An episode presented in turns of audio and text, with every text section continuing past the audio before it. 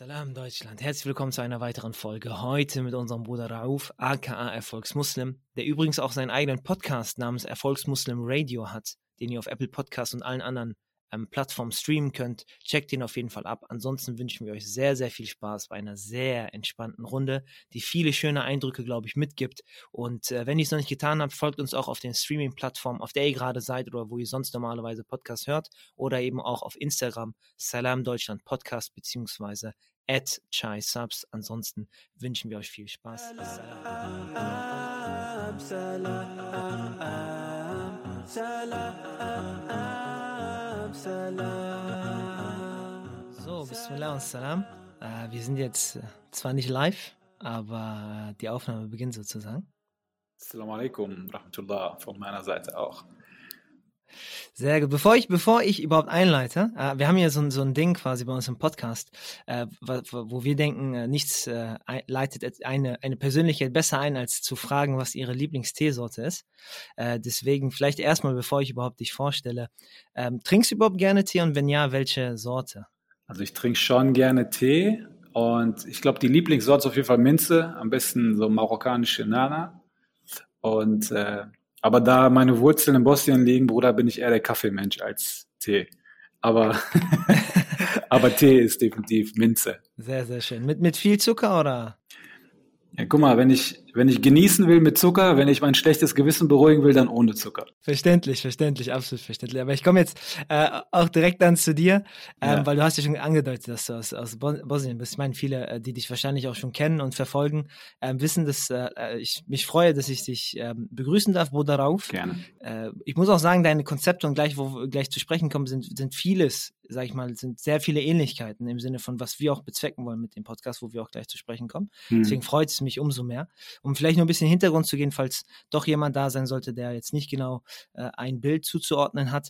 Ähm, du bist ähm, Diplom-Ökonom, also schon äh, ganz früher auch, mhm. also in, in, in aktiv gewesen in der äh, Unternehmensberatung, ähm, international auch. Äh, man hört immer wieder, ne, ob das nicht in Deutschland war, sondern auch in Singapur und Co., wo du halt Unternehmen beraten hast, äh, wie man das halt klassischerweise kennt, wahrscheinlich Strategien zu entwickeln, Gewinn zu maximieren und alles, was damit noch ähm, einhergeht. Und irgendwann mal hast du dich dann Stück für Stück dahingehend bewegt, was anderes zu machen. Vielleicht was äh, man denkt, ist im Kontrast dazu, ja, wahrscheinlich aber auch nicht, weil viele Konzepte oder irgendwo dann auch ähnlich sind. Ähm, aber du hast dich mit der mhm. Persönlichkeitsentwicklung mhm. beschäftigt ähm, und ganz speziell eben der äh, Persönlichkeitsentwicklung für Muslime, äh, beziehungsweise die Konzepte darauf eben zu mappen. Ja, man äh, kennt dich daher auch aus, aus deiner eigenen Plattform, Erfolgsmuslim, ähm, äh, mhm. die, denke ich mal, auch äh, einzigartig und neu ist auch in diesem Feld. Also ich äh, weiß jetzt nicht, ob ich davor jemanden gekannt habe, der sowas in die Richtung gemacht hat, vielleicht nur im kleineren Umfeld. Ähm, deswegen umso schöner. Bevor wir äh, vielleicht dahin kommen zu dem, zu dem, ähm, zu, zu, diesem Thema Erfolgsmuslim, ähm, vielleicht noch zu deiner, zu, zu, deiner eigenen Art, weil du hast e, eine Sache mitgegeben, äh, die fand ich sehr, sehr spannend und ich muss ehrlich zugeben, vorher wusste ich gar nicht, was das ist. Und zwar hast mhm. du gesagt, du bist ein HSPler. Ich dachte zuerst, das ist eine Partei.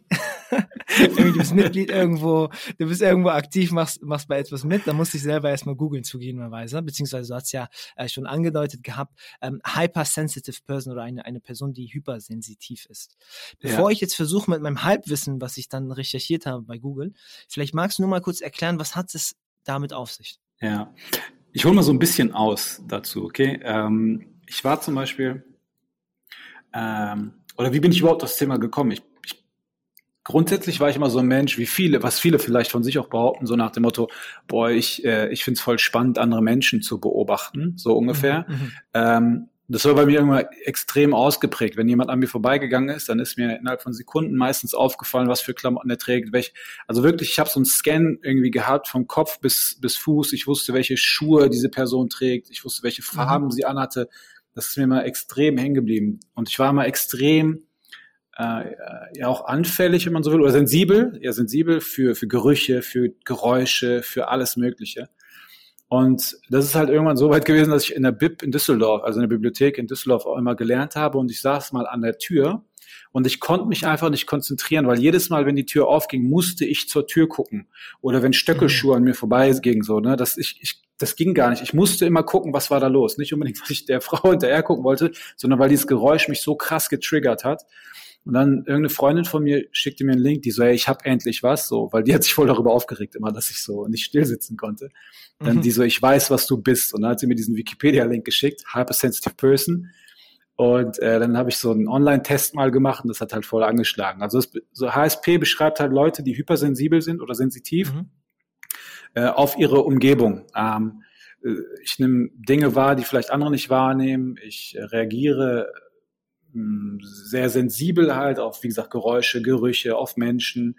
Ähm, und eine meiner größten Stärken, die ich von mir selber oder eine meiner größten Eigenschaften ist halt meine Empathie. Ich kann mich sehr, sehr schnell in andere Menschen reinversetzen und kann ihre Gedankengänge nachvollziehen und weiß, was diese Person denkt. Und das ist halt eine der Hauptausprägungen von solchen Menschen. Und äh, daher bin ich auch, Alhamdulillah, ein bisschen froh, diesen meine Berufung auch in dem Aspekt gefunden zu haben, mit anderen Menschen arbeiten zu dürfen, ihnen helfen zu dürfen, also sich einfach als Persönlichkeit zu entfalten, weil ich auch nicht mit diesem moralischen Zeigefinger rumrenne und Menschen verurteile, weil ich eben weiß, was in diesem Kopf halt vorgeht. Aber ich glaube, darüber werden wir gleich sowieso nochmal sprechen. Aber das so als Einleitung. Mhm. Aber ist auch sehr schön. Ich meine, ähm, zeigt sich das doch dann auch in Form der äh, Ibada jetzt mal konkret gesagt. Ich meine, wenn du jemanden rezitieren hörst oder beim Gebet oder ähnliches, wirkt sich das dann da auch drauf aus? Hm, also ich könnte jetzt natürlich von mir behaupten, ja, voll. ich bin immer voll mega. Aber äh, eher ähm, eher weniger, als dass ich es wirklich krass wahrnehme, muss ich ehrlich gestehen. Ähm, ist nicht so, nicht, nicht mehr als bei anderen Leuten. Wenn jemand eine krasse Stimme hat, dann äh, kickt mich das genauso wie, wie jemand anderen wahrscheinlich, aber nicht mehr oder weniger. Vielleicht kommt da der Aspekt einfach auch der Sprache mhm. hinzu, die mir dann letztendlich fehlt. Aber es ist ein guter Gedankengang, den du eigentlich hattest. Hätte durchaus sein können. Definitiv. Ähm, aber danke dir erstmal, dass du das erklärt hast. Wie gesagt, es war für mich ein, äh, ein neues Konzept. Ich meine, man kriegt andere Sachen mit, ja, aber ähm, HSP oder Hypersensitive Person war jetzt auch für mich etwas, äh, kannte ich einfach nicht. Deswegen äh, danke dir, dass du das auch mitgeteilt hast. Alhamdulillah, hast du schon was gelernt durch dieses, durch diesen Podcast. Weil vor allem, vielleicht ne, fragt sich jemand auch gerade, ähm, ich meine, wird sowieso dann googeln, ne, ist das meiste ja, leider, ja. Was, was man dann tut. Äh, und äh, dann gibt es auch vielleicht Dinge, worauf man halt achten muss und dann kennt man sich selbst auch einfach besser. Äh, ja, das ist absolut richtig. Also mir hat es wirklich, wirklich geholfen. Ne? Also das ist nicht so, dass mich das irgendwie vorher mega belastet hat, aber es auf einmal hatte mein Verhalten einen Namen. Und das war so voll, wow, ach so, deswegen, weißt du? Und dann sind wir aber auch schon beim Thema, weil du hast angesprochen Empathie, äh, du hast angesprochen, sich selber kennenzulernen, ja, und äh, gewisse Dinge einfach über einen selbst zu wissen. Äh, um jetzt zurückzukommen auf, auf dieses Thema Erfolgsmuslim, mhm. ähm, äh, was ja schon aus dem, aus dem Namen äh, heraus äh, zu interpretieren wäre. Ähm, entweder ist man selber ein erfolgreicher Muslim oder vielleicht sogar in deinem Fall, oder wie in deinem Fall, äh, wie du schon angedeutet hast, du möchtest, dass andere Leute oder andere Muslime erfolgreich sind. Mhm. Ja, das sind ja so, so eine Sphäre, die man damit äh, verbinden kann und wo ja dann Empathie und mit, nicht mit dem Finger auf jemanden zu zeigen extrem wichtig ist, weil ähm, äh, das ist ja, glaube ich, irgendwo dann eine Grundvoraussetzung, wo man überhaupt eine konstruktive Diskussion irgendwie ähm, anfangen kann. Äh, ich will jetzt nicht unbedingt drauf eingehen, was hat es damit auf sich, weil ich glaube, die Frage hast du oft gestellt mm, bekommen. Absolut. Ähm, ja, und ja. Ähm, die, die, ich glaube, die kriegt man dann auch einfach mit, wenn man sich mit dir schnell beschäftigt auf deiner Website, äh, ja. deinem Instagram-Kanal oder sonst wo. Ähm, was mir einfach vielleicht nur als Beginn wichtig wäre, ist, ähm, warum ist dir dieses Thema ein erfolgreicher Muslim überhaupt so wichtig? Ja. Also die Frage, die sich halt grundsätzlich stellt, ist natürlich so, was ist Erfolg? Ich definiere Erfolg nicht nur über die berufliche Schiene. Ähm, bei mir was, oder ich, vielleicht, ich, ich erkläre einfach mal so ein bisschen meine, meine, mein Werdegang, meine Geschichte, dann wird es vielleicht ein bisschen klarer. Für mich war irgendwann, wie gesagt, ich bin nach der, nach der Uni, war ich ähm, relativ schnell in der, in der Karrierewelt unterwegs als, als Unternehmensberater. Und ähm, es ging beruflich halt sehr steil nach oben, aber privat, spirituell, familiär ging es einfach bergab. So äh, wirklich als Kurzversion jetzt mal. Mhm. Und ich habe dann irgendwann für mich gemerkt, ey, dieses reine berufliche Streben, das ist nicht das, was mich letztendlich erfüllt. Und hier sind wir schon beim Thema Erfolg und Erfüllung. Ich habe mich dann irgendwann, ich habe mir sehr schnell diese Sinnfrage gestellt. Ähm, was mache ich hier überhaupt? So, warum stelle ich, was ist überhaupt Erfolg? Was ist erfolgreich sein als Muslim? Und für mich wurde halt ganz klar, äh, wenn ich, wenn ich Millionen auf dem Konto habe, aber nicht meiner Ibadah, also meiner gottesdienstlichen Handlung nachgehe, dann ist das für mich als praktizierender Muslim kein Erfolg. Weil der Erfolg ist dann letztendlich nur auf das diesseitige Leben beschränkt, aber das, worauf es eigentlich ankommt, nämlich ja, das Leben nach dem Leben, das bleibt halt auf der Strecke.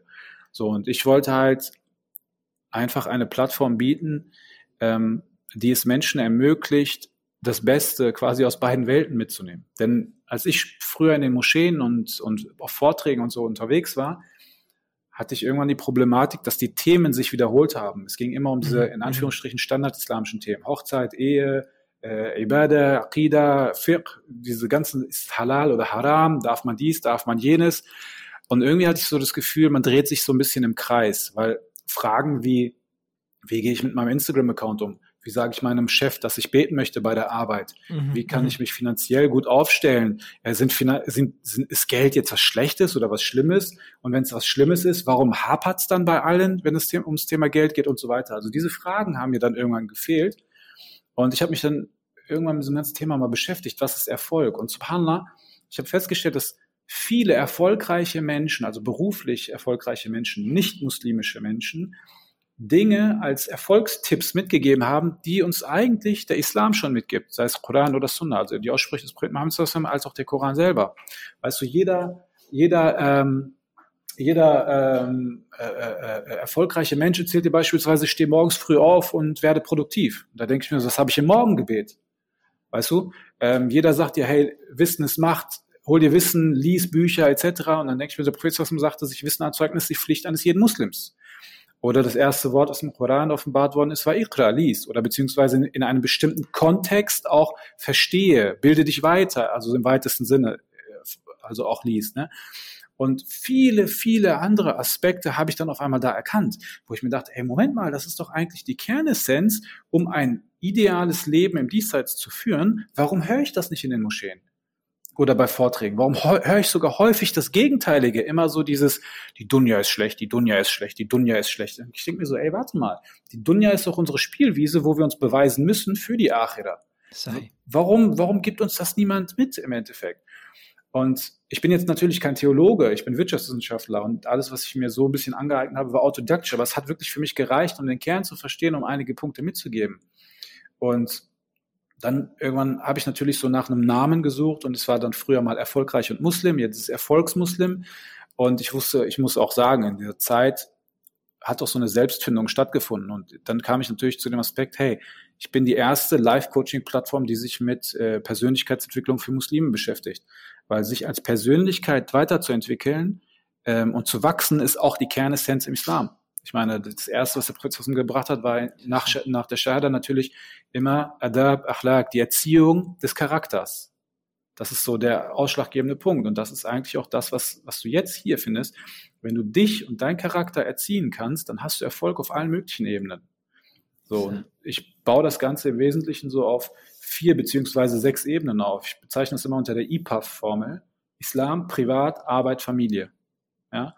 Also islamische äh, Themen wie, wie gottesdienstliche Handlungen, mein Iman, der Sinn in meinem Leben. Private Themen sind zum Beispiel mentale Fitness, als auch körperliche Fitness. Das ist die Basis, auf der alles basiert. Dann habe ich natürlich Themen wie Arbeit. Dazu gehört meine Berufung, dazu gehören meine Finanzen. Und der letzte Aspekt bei Familie, das sind halt alles Themen, was die Umma im Allgemeinen betrifft. Also meine Frau, meine Eltern, Ehepartner, Freunde, Bekannte, Moscheegemeinde und so weiter. Und diese sechs Felder, die gilt es halt langfristig im Gleichgewicht zu halten und mich auf diesen Feldern weiterzuentwickeln. Das ist so das Konzept, was eigentlich so ein bisschen dahinter mhm. steht. Äh, ich, ich finde das, ich finde das äh, vom Grundgedanken her, her, sehr schön, auch von deiner eigenen Reise, ähm, dass du quasi klar aussprichst, dir hat diese Verlinkung gefehlt, ne? Zwischen hm. meinen Alltagsproblemen, meine Welt, meine absolut, Dunja absolut. und meiner Religion. Beides gehört mir, aber das ist irgendwie nicht im Einklang, das ist irgendwie nicht im Gleichgewicht. Ja. Und das werden als zwei verschiedene Paar Schuhe behandelt, obwohl es das eine 100%. ist mein recht, rechter, ja. ne, und das andere ist mein linker und mit beiden gehe ich. Ähm, ich sage auch immer, so, so, genau, du hast es echt schön aufgegriffen. Ich sage immer so, die Muslime hatten immer eine, haben eine Linie im Kopf. Diese Linie trennt Islam und Alltag. Wir mhm. glauben immer, das, was wir in der Moschee machen, ist unsere Religion. Sobald wir die Moschee verlassen, ich sage immer so spaßeshalber, wenn ich in der Moschee bin, bin ich Mohammed, wenn ich aus der Moschee raus bin, bin ich Mo. so, und das heißt, es in, der, in der Moschee küsse ich die, die, die, die Stirn des Älteren, küsse die Hand, verhalte mich wie der Beste. Und draußen denke ich mir auf einmal so Business, das ist ja Business, das ist kein Islam. Nein, mhm, mhm. der Punkt ist der, Islam, Islam heißt die vollkommene Hingabe zu Allah Das heißt in allen Bereichen meines Lebens. Und das ist auch eine, eine Form von Ihsan, die, die zu wissen, dass Allah subhanahu beziehungsweise Iman omnipräsent sein muss, egal in welchem Aspekt meines Lebens. Das ist, das, das, das kommt häufig noch nicht so ganz rüber. Ich finde, wir haben mittlerweile viel Wissen, aber wenig Weisheit die, die Herzen sind sehr, sehr hart geworden durch das ganze Wissen. Wir, wir denken häufig in Schwarz und Weiß und denken, es gibt nur Halal oder Haram. Das ist nicht der Punkt. Vieles ist einfach dazwischen und äh, Menschen machen sich das Leben unglaublich schwer, finde ich, in vielen Punkten. Du hast, du hast einen guten Punkt aufgegriffen, ja, dass das viel äh, Wissen gibt und das ist, äh, un, un, also dagegen kann man nicht argumentieren. Mit der digitalen Zeitalter hat jeder diesen Zugang auch, alles ist da und ja, und es, es hat sich sozusagen nichts verändert, aber dieser Punkt Weisheit ähm, trifft es für mich ganz gut, weil das beschreibt auch ein bisschen dem, was du durchgemacht, also nicht durchgemacht hast, sondern durchgegangen bist, mehr oder weniger, sondern man muss erstmal, glaube ich, diese Erfahrung auch machen, um dann zu verstehen, dass eine gewisse Sache, die man vielleicht sein ganzes Leben hinterher getrachtet ist, ja. beispielsweise bei dir jetzt Karriere, Geld und all das Ganze, ja. dass es das vielleicht doch nicht ist und das ist doch nicht was das Erfüllende und ich.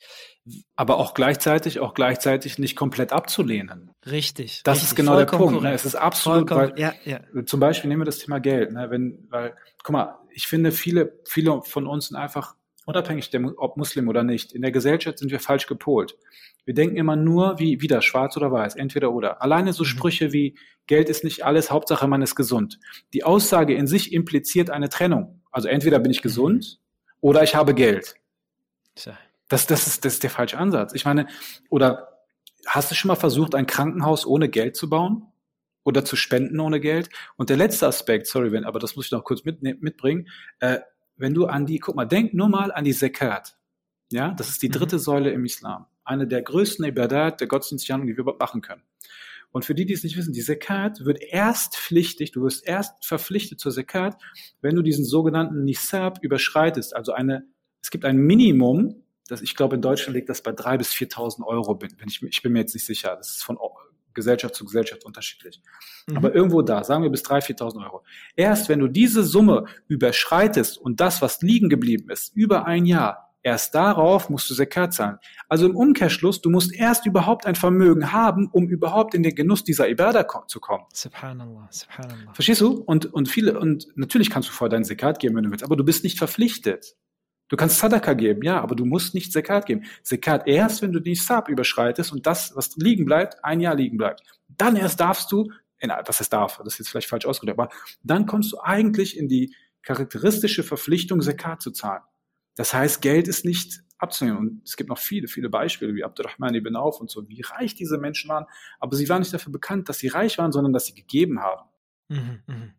Und das ist, das ist äh, eine sehr, sehr schöne Perspektive, dass man sich überhaupt erst in die Position äh, bringen muss, um, um in den Geschmack von gewissen Themen zu kommen, wo das auch sehr schön illustriert wird, dass, dass dass die Perspektive drauf nicht ist, du bist jetzt reich, jetzt musst du Steuern zahlen, wie das ja meistens ist, ne? in, der, in der mhm. Politik oder sonst was sind die Diskussionen, die Reichen müssen abgeben, die Reichen müssen abgeben, weil die zu viel haben, sondern es ist eher eine andere, ein anderer Trigger, der zu sagen, schau mal, komm in diesen Status, damit du helfen kannst. Ja, das war und, und das ist sehr, sehr, sehr, sehr schön von, von dir illustriert. Ähm, den, den Punkt, auf den ich eben eingreifen wollte, also einhaken wollte, war, weil ich glaube, ich glaube, ähm, ich, ich möchte das auch in so quasi äh, äh, anhand so, eine, anhand so einem Werdegang oder so machen, ist, dass so oft du so eine Sachen auch jemandem erzählst, ja, in, in, im Jugendlichen oder jemand, der in, in Deutschland aufwächst, die meisten werden aber trotzdem, bevor sie vielleicht aufwachen und diese Erfahrung einfach nicht gemacht haben, trotzdem äh, diesem Hintergedanken am Ende des Tages, ja, ich formuliere es mal extra äh, ja. so, dem Geld hinterherlaufen und sagen, Karriere stimmt, das muss sein. So, alles andere ist dann ein, schön, ein schöner Mantel, ja, alles andere sch schöne Worte, die dahinter sind, oh, und wir haben recht und das stimmt und allem drum und dran. Aber sehr selten habe ich zumindest mitbekommen, dass die Taten dann wirklich so ein Umpolen hervorgebracht haben, mhm. sondern die sagen, aber ich muss trotzdem noch achten, wo habe ich dann meinen Beruf. Was ja auch wichtig ist, gar keine Frage. Aber dieses wirklich sich dem dann hingeben oder oder ähm, ein, eine gute Balance zu haben, merkt man dann erst, wenn man sagt, oh, ich habe jetzt, ich weiß nicht, was für ein Gehalt, aber die mein, mein, mein Zustand hat sich nicht, mein Gefühlslage hat sich nicht wirklich verändert. Und ähm, ich will einfach mal da, da, da, da, einhaken, warum, weil wenn du diesen Gedanken hast, aber auf der anderen Seite äh, trotzdem nicht erfolgreich bist, ähm, ist es, fällt es dir dann trotzdem gerade deswegen schwerer, die anderen Aspekte wie Gesundheit, wie deine Ibada und all diese Sachen äh, wertzuschätzen. Und ich möchte genau in diesem Punkt einhaken, und zwar dieses Thema, ähm, oder, oder wie, wie du vielleicht auch mitbekommen hast, äh, aus einer weltlichen Perspektive jetzt einfach nur. Warum sind junge Muslime vielleicht nicht ähm, Erfolg oder noch nicht so erfolgreich ähm, oder in, in, in, in vielleicht in erfolgreichen Gesellschaften, wie man das auch immer vermitteln will, sondern man merkt jetzt gerade so einen Anstieg an einer neuen Akademikergeneration, ähm, Gibt es so spezifische Charakteristika, vielleicht die du auch mitbekommen hast, wo du auch vielleicht mit ähm, Geschwistern der älteren Generation oder sonst was zu tun hattest und auch mit vielleicht mit aktuellen, wo du dich, wo du ein, ein Pattern, ein Muster siehst, hm. ähm, was die vielleicht falsch machen, wo sie auf der einen Seite ja äh, meinen, ja, sie wollen erfolgreich sein im Namen der Religion und all das Ganze, aber man erkennt trotzdem ganz klar, worauf sie eigentlich nur aus sind, ist Karriere, Geld und all das Ganze. Merkst du da sowas in die Richtung? Also, äh, die, die, um die Frage nochmal aufzugreifen, ähm, ob ich irgendwelche Barrieren oder, oder Hürden erkenne, die am Durchbruch zum Erfolg in jeglicher Hinsicht hindern? Genau. Okay. Da könnte man natürlich ein Buch drüber schreiben.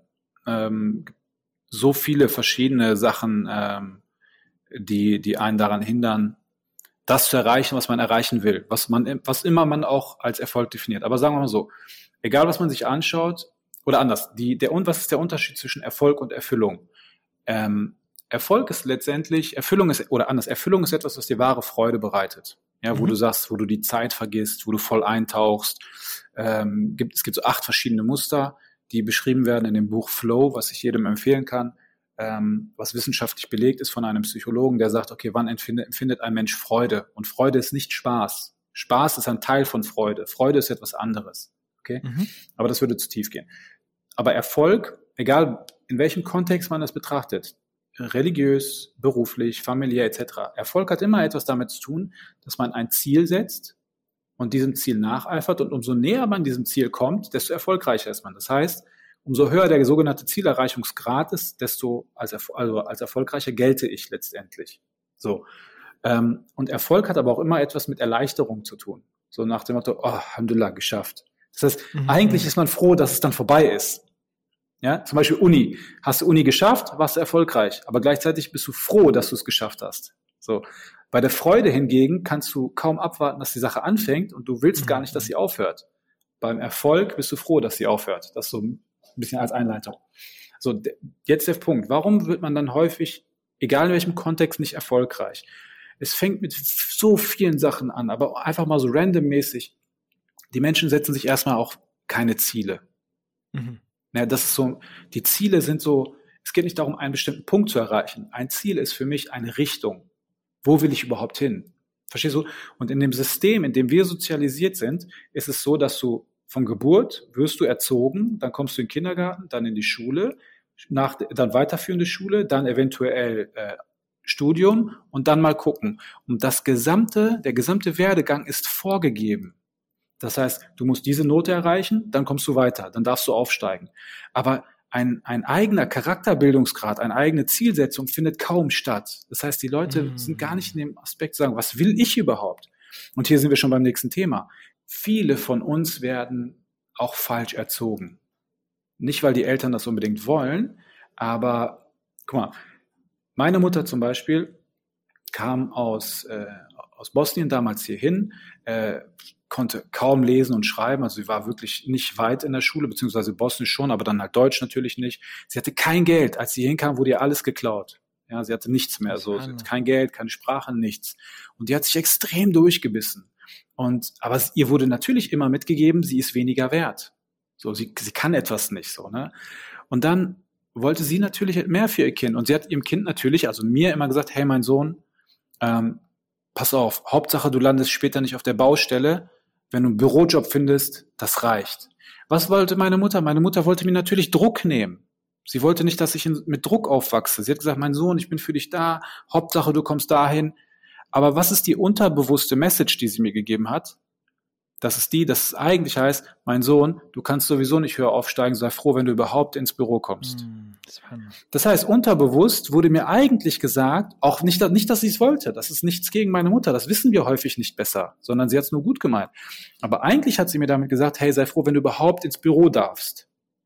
Und das haben sehr viele von uns, weil wir gerade die meisten Menschen mit Migrationshintergrund, ob erste oder zweite Generation, werden mit einer Form der Unterwürfigkeit erzogen.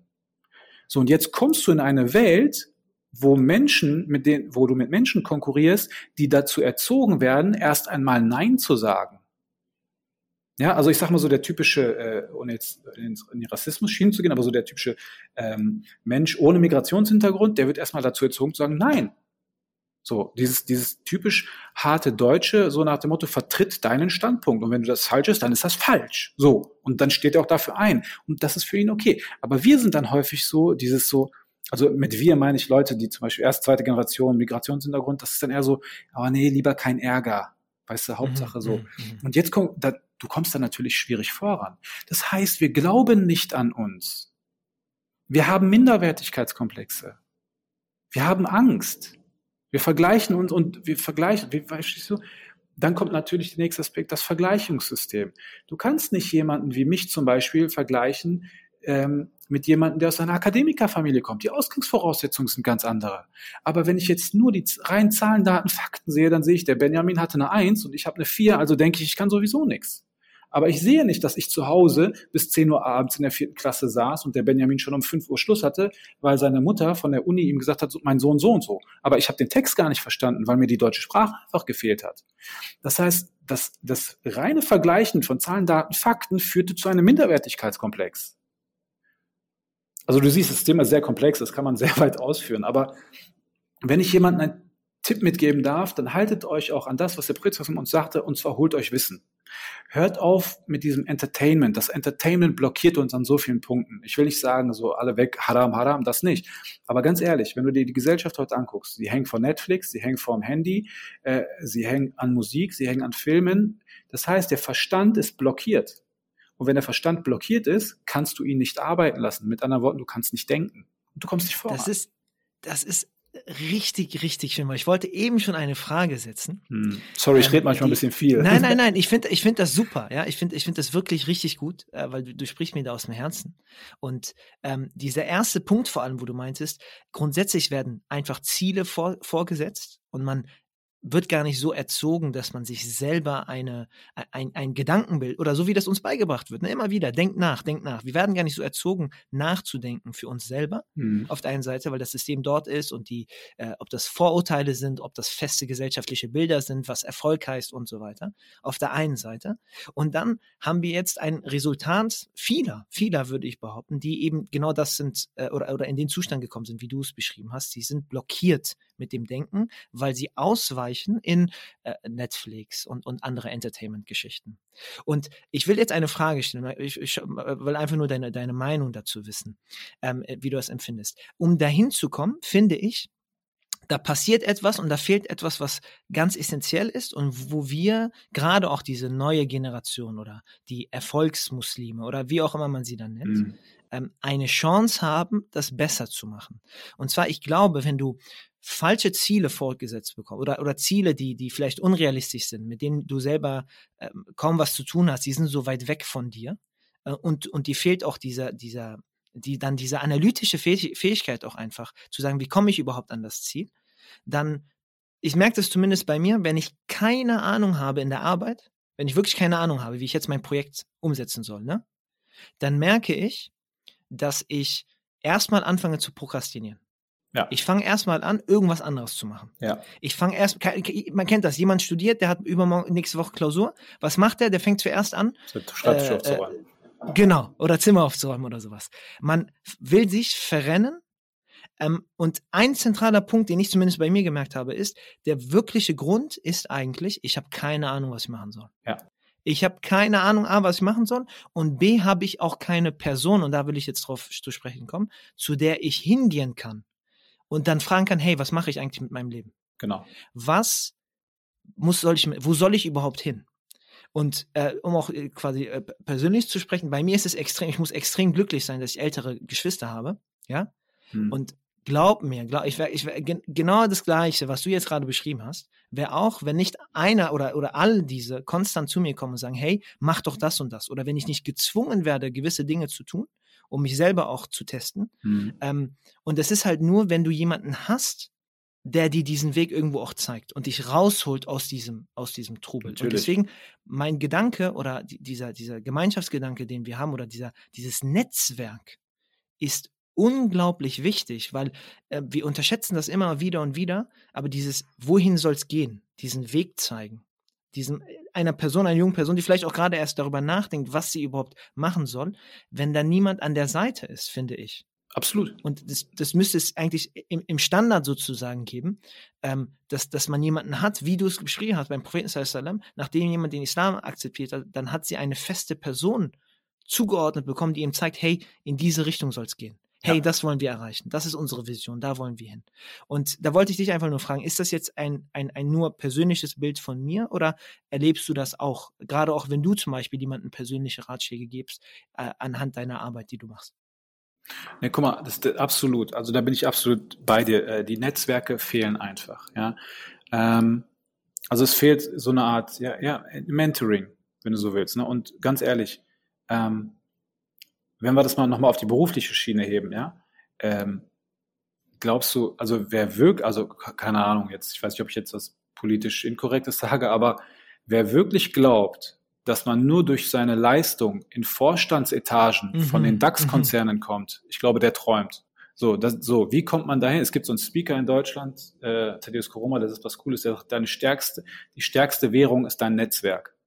Und das ist der Punkt, weißt du, du kommst nicht einfach so in die großen Etagen rein, wenn du nicht die entsprechenden Personen kennst. Natürlich musst du eine Leistung, also jetzt nicht falsch stehen, da kommt nicht jeder Hans und Franz rein. Die Leute, die da sind, die, die haben schon einiges drauf. Und hier, aber guck mal, hier fängt das schon an. Ich war mal, mein, mein, der Neffe von meiner Frau wollte an der WHU studieren. Das ist, äh, äh, das ist, das ist in Mainz, glaube ich. Das ist so die Elite-Universität für Wirtschaft. Und wir waren da für den Tag der offenen Türen und äh, da waren diese, da sind, glaube ich, Semestergebühren von 10.000 Euro oder so etwas. Ja? Und äh, diese ganze Repräsentation der Uni und alles, der Campusgang und so weiter, weißt du, wer das organisiert hat? Die Studenten. Krass. N nicht die Professoren, die Studenten. Das heißt, und, und diese, alle Studenten sind da in sogenannten Vereinen, also so eine Art, ja, nicht Bruderschaften, aber so, ähm, so Netzwerken, wo die halt äh, Charity-Sachen machen, die verwalten Gelder von Hunderttausenden von Euros. Verstehst du, die bekommen ein ganz anderes Mindset mit. Von Anfang an sind die schon mit einer krassen Verantwortung äh, ähm, äh, gesegnet, hätte ich fast gesagt, aber sie, ihnen wird Verantwortung zugesprochen. Das heißt, man sagt, hey, du hast was drauf, hier, bitteschön. Und jetzt guck mal, stell mal vor, du kommst aus der Uni und du, du kennst schon den Umgang mit Hunderttausenden von Euros, mit welcher Sicherheit trittst du denn dann auf? Und unabhängig davon, jeder dieser Typen und Mädels an dieser Uni bekommt einen Mentor zugesprochen, ja, in der hohen Wirtschaft. Und soll ich dir sagen, wer alles von der WHU kommt? Das sind unter anderem äh, die Gründer von, ähm, nicht Amazon, wie heißt diese andere? Zalando, glaube ich, die Zalando-Leute. Mhm. Es gibt sehr, sehr krasse und die Leute, die müssen nur einen Anruf machen und zack, sitzen die in der Etage und kriegen einen Rat von so einer Person. Ja. Und das fehlt einfach, das fehlt einfach an vielen Punkten zu sagen, hey, wen kann ich denn da nehmen? Aber unabhängig davon, Allah subhanahu wa ta'ala sagt, ein, hat benutzt also in der deutschen Übersetzung eine super, super Metapher, ähm, sagt mal, was deine Hände vorausgeschickt haben. Subhanallah. Hm. Was deine Hände vorausschicken, das wird dich erwarten. Stell dir einfach nur mal dieses Bild vor, du gehst einen Weg, ja, und du nimm mal sinnbildlich ein Buch und schmeiß es nach vorne. Damit will ich sagen, stell dir vor, du hast ein Buch gelesen. Auch wenn du es heute vielleicht nicht anwenden kannst, es wird dich auf diesem Weg, wird es auf dich warten und dir wieder begegnen. Das heißt, ich kann nur jedem empfehlen, in, in frühen, in jungen Jahren, fangt an, euch als Persönlichkeit zu entwickeln, indem ihr Bücher lest, das, was der Professor uns mitgegeben hat. Mhm. Ja, holt euch Wissen.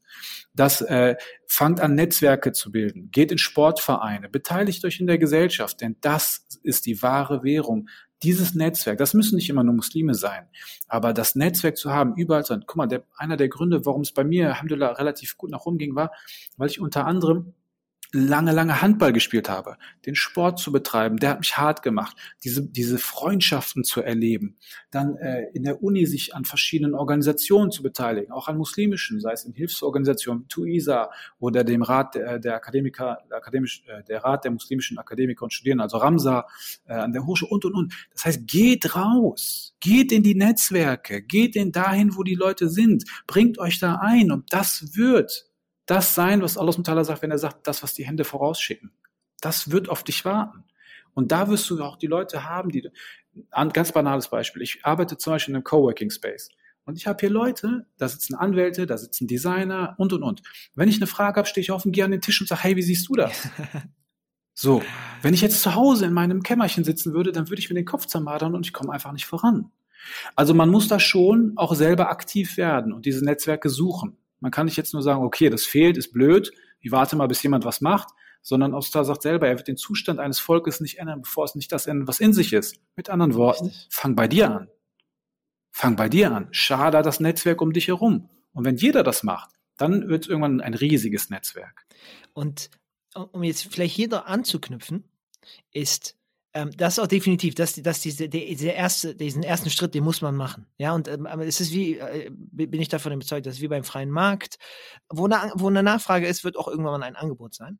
Ja, je mehr wir davon haben, ähm, von ähm, äh, äh, Jungen äh, oder, oder von Geschwistern, die aktiv sein wollen und die finden vielleicht nicht ihr Angebot, umso eher kommt dann vielleicht der Gedanke, und das ist das nächste, was wir dann brauchen, ist zu sagen, okay, dann fange ich an, diese Plattform genau. zu bieten. Genau. Dann fange ich an, dieses Netzwerk zu bilden. Genau. Und das ist etwas, was ich extrem wichtig und auch, wo ich persönlich sehr, sehr glücklich werde, ist auch, wenn insbesondere Leute, die, äh, keine Ahnung, festsitzen in ihrer Karriere, äh, Muslime sind, erfolgreich sind, dass ich finde, eine Sache, das sieht man auch immer mehr und das, das kann ich nur immer weiter anraten, ist, ähm, weil das ist auch eine Form von Vorausschicken, dass man anfängt, diese Plattform zu bilden.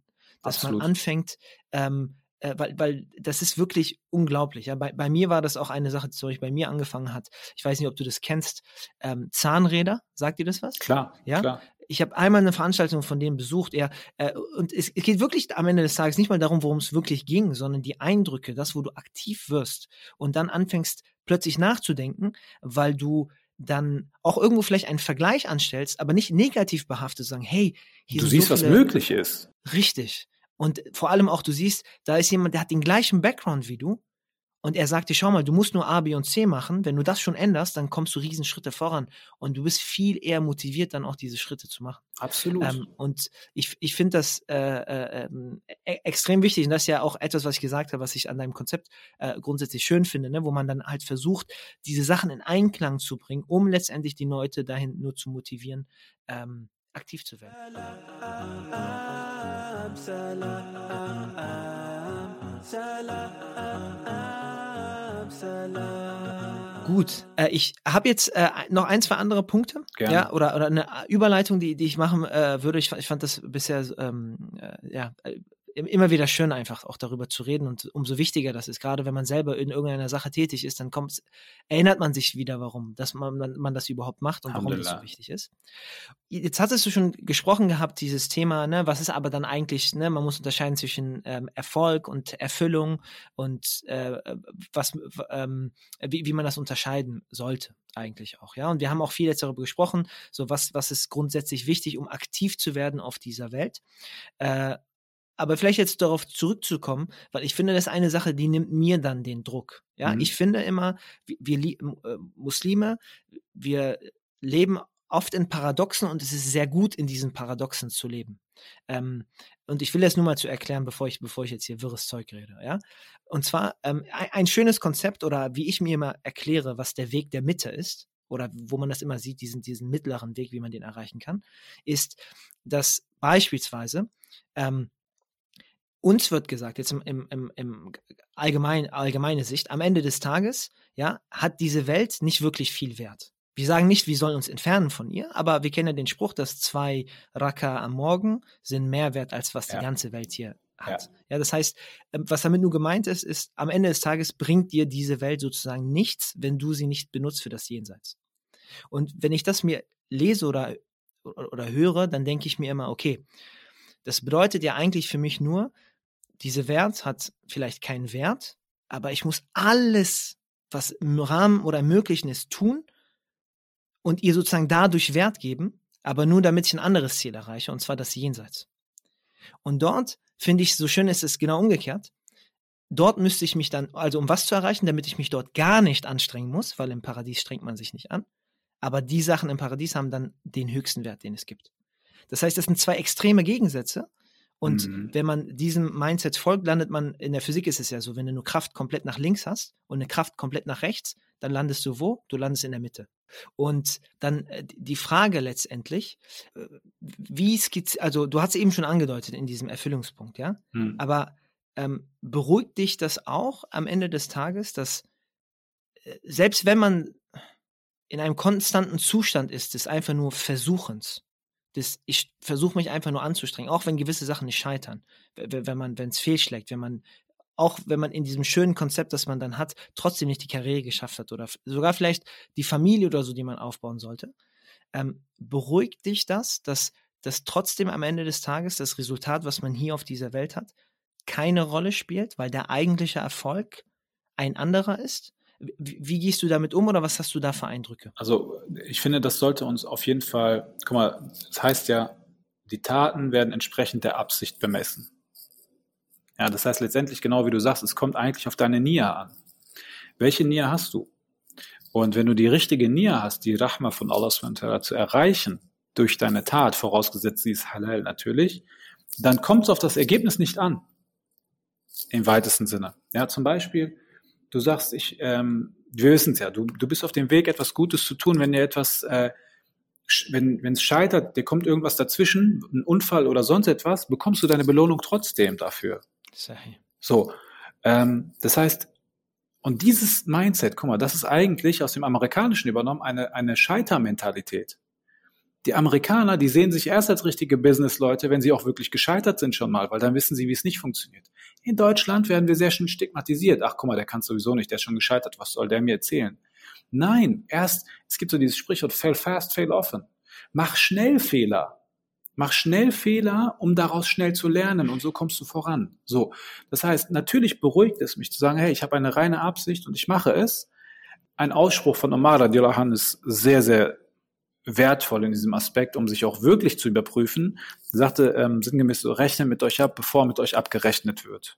Mhm. Weißt du, also überprüfe dich und deine Taten jedes Mal, ob du wirklich die aufrichtige, reine Absicht hast, etwas Gutes damit zu tun. Das heißt jetzt nicht, zum Beispiel, wenn ich sage, ich will Geld verdienen, ja, das, äh, ich kann ja die Absicht haben und sagen, okay, ich, ja lass mich dieses Business machen, damit ich Geld verdiene, damit ich spenden kann. Das heißt jetzt nicht, dass ich alles, was ich verdiene, weggeben muss. Nein, es ist ja auch einer Ibadah, zum Beispiel seine Familie zu versorgen. Die hat ein Anrecht darauf. Und das ist eben deine Ibadah. Das ist das, was ich eingehend meinte. Wir verwechseln häufig oder wir verpeilen häufig, was eigentlich Ibadah ist. Ibadah heißt, Allah zu dienen und zwar mit jedem Aspekt meines Lebens. Nicht nur in der Moschee oder beim Fasten oder wie auch immer, sondern alles, was ich mache, soll darauf ausgerichtet sein. Die Frage, die sich halt immer nur stellt, ist, warum mache ich, was ich mache? Mhm. Wie verbinde ich es mit Allah? Guck mal, ganz einfaches Beispiel. Für alle Studenten, die zuhören. Stell dir vor, du stehst morgens auf, ohne nachzudenken und gehst in die Uni und lernst zehn Stunden, kommst nach Hause. Und ohne irgendeine Absicht gehabt zu haben. Für was war diese Zeit? Für die Dunya. Aber wenn du vorher sagst, Bismillah, ja Allah, lass mich dieses Wissen erlangen, damit ich Gutes damit mache, damit ich Menschen damit, durch mein Wissen helfe, damit ich später Geld verdiene, um zu spenden, um dies und das, dann ist im weitesten Sinne diese Tat eine Ibadah weil sie mit Allah in Verbindung steht. Oder du, oder du sagst, ich gehe ins Fitnessstudio, ja, jeder von uns weiß, der Körper ist eine Amana, also ein anvertrautes Gut von Allah subhanahu auf das wir aufpassen müssen. Und nach unserem Ableben geben wir diesen Körper zurück und müssen Rechenschaft ablegen. Dann wird die Rechnung aufgemacht und sein heißt es, wie bist du mit diesem Körper umgegangen? Hast du ihn gepflegt? Hast du dich gesund ernährt? Hast du Sport gemacht? Oder hast du dich tätowiert? Hast du dich geritzt? Hast du dich selber geschlagen? Und, und, und. Das heißt, wie bist du mit diesem Gut umgegangen? Und wenn du jetzt sagst, ich gehe Sport machen um auf diese Amana aufzupassen, weil es eine Pflicht ist für mich, dann ist das Sport machen eine Ibadah. Aber wenn du sagst, ich gehe Sport machen, um ein Sixpack zu kriegen, um danach Sinna zu machen, dann ist die Tat des Sportmachens sogar schon fragwürdig. Mhm, mhm. Das ist doch im Endeffekt die völlige Hingabe. Immer mir bewusst zu machen, was mache ich da eigentlich gerade? Und, und da, da, schließt sich dann der Kreis, ne? weil das das, was wir auch eben meinten, ist anfangen nachzudenken, was möchte ich eigentlich. Genau, denken. Denken, reflektieren. Richtig. Das ist immer der Punkt. Und Subhanallah, sorry, wenn ich unterbreche, aber das passt jetzt ganz genau, darum muss ich sagen, und das ist genau das, was du vorhin nämlich auch meintest oder worüber wir gesprochen haben. Der Verstand ist blockiert mit Entertainment. Subhanallah, ja. Und wenn ich den Verstand permanent blockiere, kann ich nicht denken. Ich finde, das, was, das, was du jetzt auch skizziert hast, reflektiert sich gut in, in, in einer Verskombination, die wir immer wieder lesen, ähm, die, die ich auch hier äh, mit reinbringen möchte, weil ich muss einfach nur dran denken, äh, wenn es darum geht, Erfolgsmuslime, wann ist ein Muslim erfolgreich, ähm, dann lesen wir sehr oft oder auch dieses Thema, ne, man wird erfolgreich erst, wenn man weiß, was man nicht tun soll, wenn man seine Fehler gelernt hat. Und genau das bringt uns Allah subhanahu sehr oft im Koran bei, indem er sagt, dass die Menschen Verlierer sind und dann macht er eine Ausnahme, illa amanu wa Genau. Also ein, eine Gruppe von Menschen wird beschrieben als Verlierer, außer wenn sie zwei Sachen tut glaubt und wir haben es schön beschrieben, um, um, zu glauben, das ist auch das, was man vor einer Tat tut, mit der richtigen Absicht, dass man das eben tut für Allah subhanahu wa ta'ala und, und, und für das Jenseits. Ähm, und dann äh, äh, äh, Amal Salih, also die gute Tat. Und hier ist die gute Tat, natürlich ist das fest verbunden mit Beten und mit Ibadat und allem, aber hier kann dann auch alles andere gemeint sein, wie du es beschrieben hast. Genau. Ja, die, die, das, das, das Fitnessstudio gehen kann dann plötzlich zur guten Tat werden, nur weil man eine gute Absicht hat. Genauso wie das Studieren, das Geld verdienen, das genau. Beibringen, genau. das Podcasten, das Insta, wie auch immer. Natürlich sind bei allen Sachen dann andere Schwierigkeiten Absolut. oder Sachen, worauf man achten muss. Danke. Ja. Aber am Ende des Tages geht es dann wirklich nur darum, auf, für einen selber, und deswegen ist auch das, äh, glaube ich, das Schöne an unserer Religion, Allah subhanahu kennt unser Herz. Ja. Und dann letztendlich ist es auch das, was wir letzt damit, damit verbinden. Und ich finde es, um, also für, für mich ist es extrem beruhigend und auch Druck wegnehmend, weil wenn man sich wirklich dann anstrengt und versucht und tut, dann weiß man in dem Moment trotzdem, Alhamdulillah, das, was am Ende dabei rauskommt, auch wenn man möchte, dass man schon in dieser Welt den Erfolg sieht, sozusagen, mhm. da, da wartet vielleicht noch was Schöneres auf mich, weil Allah subhanahu sagt nicht, glaube und mach das Beste. Glaube und, und sei der Erfolgreichste. Nein, nein, er sagt, da sind Verlierer auf der einen Seite und wenn du nicht zu denen gehören willst, dann glaube und mach gute Taten, als, als, als, als würde er sagen, glaube und versuch dein Bestes. Glaube und versuch dein Bestes. Ja, hier sagst du nämlich auch nochmal was Schönes. Hm, ich möchte da auch so direkt so den, den Wind aus den Segeln von einigen Menschen jetzt nehmen. Nehmen wir mal so dieses Beispiel, wenn du sagst, so Fitnessstudio, ich möchte Fitnessstudio. Jetzt gibt's natürlich, bin ich mir sicher, die ersten Leute, die aufschreien, sagen, oh, gemischt und fitner und hast du nicht gesehen. Guck mal, Subhanallah, egal wo wir hingehen, was wir machen, es wird immer eine Versuchung in der Sache sein. Wie du gesagt hast, oder Schwierigkeiten oder wie auch immer. Aber das darf uns nicht blockieren, überhaupt etwas zu versuchen. Mhm, das darf uns nicht blockieren. Natürlich machen wir Fehler. Und der Punkt ist ein, äh, jemand sagte das mal sehr schön zu mir, ein Lehrer sagte mal, also hey, ähm, du darfst nicht vergessen, Allah hat sich selber 99, oder wir kennen 99 seiner Namen, die für seine Attribute und seine Eigenschaften stehen. Und zwei oder einige davon, sagen wir es mal so, sind Ar-Rahmani Rahim und das, der Allerbarmer, der Barmherzige und ähm, äh, ähm, El-Rafur, der immer wieder Vergebende. Das bedeutet, wie du gesagt hast, natürlich werden wir auch in anderen Dingen Fehler machen. Aber das ist doch gerade Rahmani Rahim. Er wird das immer wieder verzeihen. Natürlich dürfen wir nicht Dinge auf die leichte Schulter nehmen, ja, und Richtig, sagen, ja, hey, easy, komm, kein Problem, ich ziehe meine Hotpants an und hast nicht gesehen, ja. Aber, aber der Punkt ist, es darf uns trotzdem, finde ich, nicht blockieren, Dinge überhaupt zu versuchen. Also, allem, aber das, ich finde, das ist ein großes Problem bei uns in der Community, dass, ähm, weil es ist immer einfach aufzuschreien und mit dem Finger auf jemanden zu zeigen, der gerade etwas falsch gemacht hat, anstatt sich selber zu bewegen. Aber das ist unabhängig der Community, das hast du immer eigentlich so. Die, die nichts machen, sind die, die am lautesten schreien. Sei, sei, sei. Du triffst es ganz gut, ja. Und das ist auch wieder eine, eine Frage der, der, der Mitte und, und der Gemäßigkeit letztendlich ist. Es hängt ab von der, von der Absicht, mhm. ja, was man erreichen möchte. Und dann hat man natürlich irgendwo, wenn man nachdenkt, ein, ein, ein Verständnis dafür von, schieße ich jetzt übers Ziel hinaus oder ist es ein legitimer ja. Versuch? der gewagt werden sollte. Und da, da mischt sich das dann alles zusammen, weil je mehr Leute hast, die aktiv sind äh, und die, die dann anfangen, diese Plattform oder dieses Netzwerk und, und ähnliches zu bilden, umso mehr Leute hast du dann auch, die diesen Weg zeigen können, ja. wo dann vorher schon Leute die Fehler gemacht haben, sodass neue äh, Generationen kommen können und vielleicht neue Fehler in Anführungszeichen machen können, beziehungsweise Fehler in ein, bereits in einem geschützten Rahmen schon, wo es dann nur darum geht, weiteren Fortschritt zu haben und weiteren Fortschritt zu haben. Möglichkeiten und, eröffnen sich einfach. Ne? Richtig. Richtig. Ja. Und ähm, das ist so ein eigener Kosmos, der aber nicht beginnt, wenn man nicht tut. Ja, und, und bei uns jetzt quasi dann äh, na, wieder zurückzukommen, wir tun mit einer Absicht, wir glauben und deswegen tun wir. Ja, äh, weil das hat auch ein so, so sehr, sehr schönes Zitat von einem ähm, sehr, sehr guten Freund, der sagt, äh, du musst da auch vorsichtig sein. Ne? Zwei Sachen sind gefährlich. Das eine ist, ähm, wenn man äh, unbedingt, wenn, wenn man jetzt nicht glaubt, ja, mhm. ähm, und dann trotzdem äh, gute Werke tut, dann ist es trotzdem wie, als würde man versuchen, einen Baum auf einen unfruchtbaren Boden zu pflanzen, ja, dann ist es schön, ja, und der, der, das Akt des Pflanzen dran ist schön, aber man weiß nicht, ob unbedingt ein Baum daraus äh, hervorbringt. Aber auf der anderen Seite, wenn du einen fruchtbaren Boden hast und also in dem Fall dein Glauben, aber du tust nichts, dann wirst du niemals davon auch, auch, auch, ein, auch einen Baum haben. Und beide Konditionen sind sehr, sehr äh, gefährlich, weil das ist das, was wir eigentlich heutzutage sehen. Auf der einen Seite, wenn ich schwarz-weiß jetzt rede, ja, es, es, tut mir leid, aber ich, ich mache es einfach mal, haben wir äh, Nicht-Muslime, die, die sehr viel von dem, was wir besprochen haben, umsetzen, wo du schon gesagt hast, bei dir selber, du hast gemerkt, dass viele erfolgreiche Leute eigentlich von dem sprechen, was der Prophet gelebt hat, auf der einen Seite, aber ihnen fehlt vielleicht der Glaube. Und auf der anderen Seite haben wir Muslimen, die den Glauben vielleicht haben, die, die das Wissen vielleicht haben, aber denen fehlt die Weisheit, anfangen zu tun hm. und Sachen umzusetzen. Wobei man hier natürlich auch äh, wiederum sagen muss, das fand ich eigentlich mal einen sehr interessanten Aspekt, äh, aber das, ich will jetzt hier nicht die Büchse Pandora öffnen, aber wenn man zum Beispiel über Nicht-Muslime spricht, ähm, stellt sich immer die Frage so, wann ist jemand nicht Muslim, wirklich nicht Muslim, wenn er willentlich und bekennentlich die Botschaft ablehnt, die ihn erreicht hat. Und die Frage ist, hat die Botschaft diese Person erreicht? Mhm. Jetzt kann man natürlich sagen, ja, es wurden Propheten geschickt und hin und her und die Bildzeitung und diese Zeitung und jene Zeitung. aber ist das die erreichte Botschaft? Nein, mhm. es ist vielmehr eine Verfälschung von dem, was die Leute kriegen, nämlich Terrorismus und dies und das und jenes. Aber haben wir wirklich uns von der besten Seite gezeigt? Haben wir wirklich eingeladen? Interessant. Haben Interessant. wir wirklich über diese Sachen schön gesprochen und gesagt, hey, pass auf, das und das ist.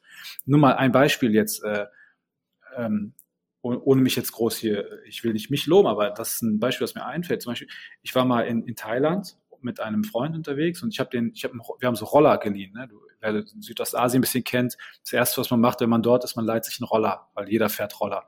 Und ich habe so einen Roller gecrashed. Ja, da war ein Kratzer auf der, auf, auf, auf diesem Teil. Ich habe mich voll auf die Fresse gelegt mit dem Ding. Und ähm, aber das hätte niemand gemerkt, weißt du?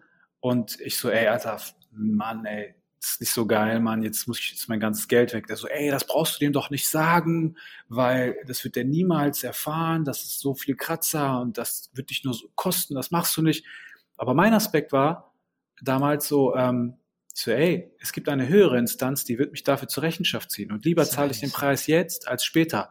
Unabhängig da, nochmal, es geht hier nicht um mich, aber das war ein Beispiel mein, aus meinem Leben. Diese Person, das war, hat mich dann später auch nochmal äh, für einen Job engagiert, weil sie gesagt hat, dir kann ich vertrauen. Subhanallah. Verstehst du, das ist, das ist, das ist so ähm, der, der Aspekt. Und so, das ist vielleicht eine Form zum Einladen oder zum, zum Iftar einladen oder was auch immer. Aber nur zu sagen, ja, hier, warum bist du, du bist kein Muslim hin, das ist zu einfach gedacht. Ich finde auch, wir müssen uns viel mehr zur Rechenschaft ziehen, dass, dass, wir, dass wir nicht einladen mit den Taten, die wir tun. Ich, also jetzt machen, da werden wir wahrscheinlich eine Box der Pandora aufmachen, aber da gibt es so vieles, ja, wo, wenn wir mal umsetzen würden, wo wir wirklich Amalus wo wir wirklich umsetzen würden und nicht einfach nur reden würden. Weißt du, wo das schon anfängt, Brudi? Das fängt damit an, wenn wir uns auf der Straße unterhalten und sobald wir das Wort Muslim oder Islam machen, dann fangen wir an zu flüstern. Das ist die Eigenidentität. So, wie sehr stehe ich hinter dem, wer ich eigentlich bin, weißt du? Richtig. Ohne es den Leuten auf die Stirn hämmern zu wollen. Darum geht's nicht. Aber einfach zu sagen, ja, hör mal, ähm, ich, weil, weil hier kommt nämlich der Punkt, weißt du, wenn, wenn die Leute mal sagen, ja, äh, immer so diese, diese, diese, diese Internet-Rambos, hey, was seid ihr für Muslime und hin und her und das ist dies und das und jenes. Aber wenn es dann zum Beispiel an die eigene Existenz geht, wenn es darum geht, verkaufe ich Alkohol oder nicht, äh, ähm, arbeite ich für den oder den. Mhm. Die machen auf einmal dies und jenes und das andere und dann mit der Begründung so, ja, das ist ja, das ist ja so und so ein Staat, das darf man da und da machen. Bei denen ist das nicht so. Wenn es an die eigene Existenz geht, wenn es die eigene, an die eigene Tasche geht, ja, dann auf einmal so, mh, hm, weißt du, und da fängt das nämlich schon an. Wie konsequent bist du in dem Umsetzen deiner Werte und Normen? Wie konsequent bist du da, auch wenn du selber deine Einbußen machen musst? Großes Thema, wie fängt, du siehst. Ne? Da, da fängt es schon an, über, dann auch über sich selber, glaube ich, nachzudenken. Aber das ist, glaube ich, dann die, die Essenz letztendlich, ähm, ähm, dass da wirklich tatsächlich darum geht. Ja, und sich, das ist auch der Sinn davon, äh, ganz zentral von dem, was du tust und ein bisschen auch von dem, von dem Podcast letztendlich hier, dass äh, egal welchen Zuhörer das erreicht, dass man anfängt, ähm, weiter über sich selber zu reflektieren, ja, über die neuen Erkenntnisse, die man vielleicht hat und dann letztendlich wirklich, und das, das äh, muss man vielleicht in dem Punkt sagen, wenn das angefangen hat, Sachen zu konsumieren, vielleicht auch diesen Podcast, weil man gerade auf Instagram ist oder andere Sachen hin und her, dann bin ich, ich hoffe, mein Leben lang immer der Erste, der unterschreibt, jetzt hörst du das nicht mehr, sondern du fängst einfach an. Weil das sind nur Denkanstöße, die man geben kann, letztendlich Klar. bei einem Podcast. Ja, und wenn dann die Leute tatsächlich anfangen, aktiv zu werden und, und was machen und daraus etwas, ein eigener Kosmos letztendlich entsteht, da gibt es eigentlich nichts, nichts, nichts Schöneres. Also nochmal, wir, sind, wir sollten jetzt hier nicht lapidar mit allem so nach dem Motto alles halalisieren, aber auch nicht alles haramisieren. Gesunde Mitte finden ist, glaube ich, der Punkt. Genau. Bruder, ich will jetzt nicht weiter deine Zeit nehmen. Ich danke dir vielmals Gerne. Und äh, es war, wie gesagt, eine große, große Freude. Hat mich auch sehr gefreut. Ich könnte auch stundenlang mit dir weiterreden. so ist es leider meistens, aber ich möchte auch die Zuhörer eine, eine Pause dann sozusagen geben, wenn sie jetzt zu Ende gehört haben. Und ähm, äh, wünsche dir weiterhin noch viel Erfolg mit dem, was du tust. Bis zum nächsten Mal, inshallah. Inshallah. Assalamu alaikum wa rahmatullahi wa barakatuh. Alaikum salam wa rahmatullah. salam, salam. Salam.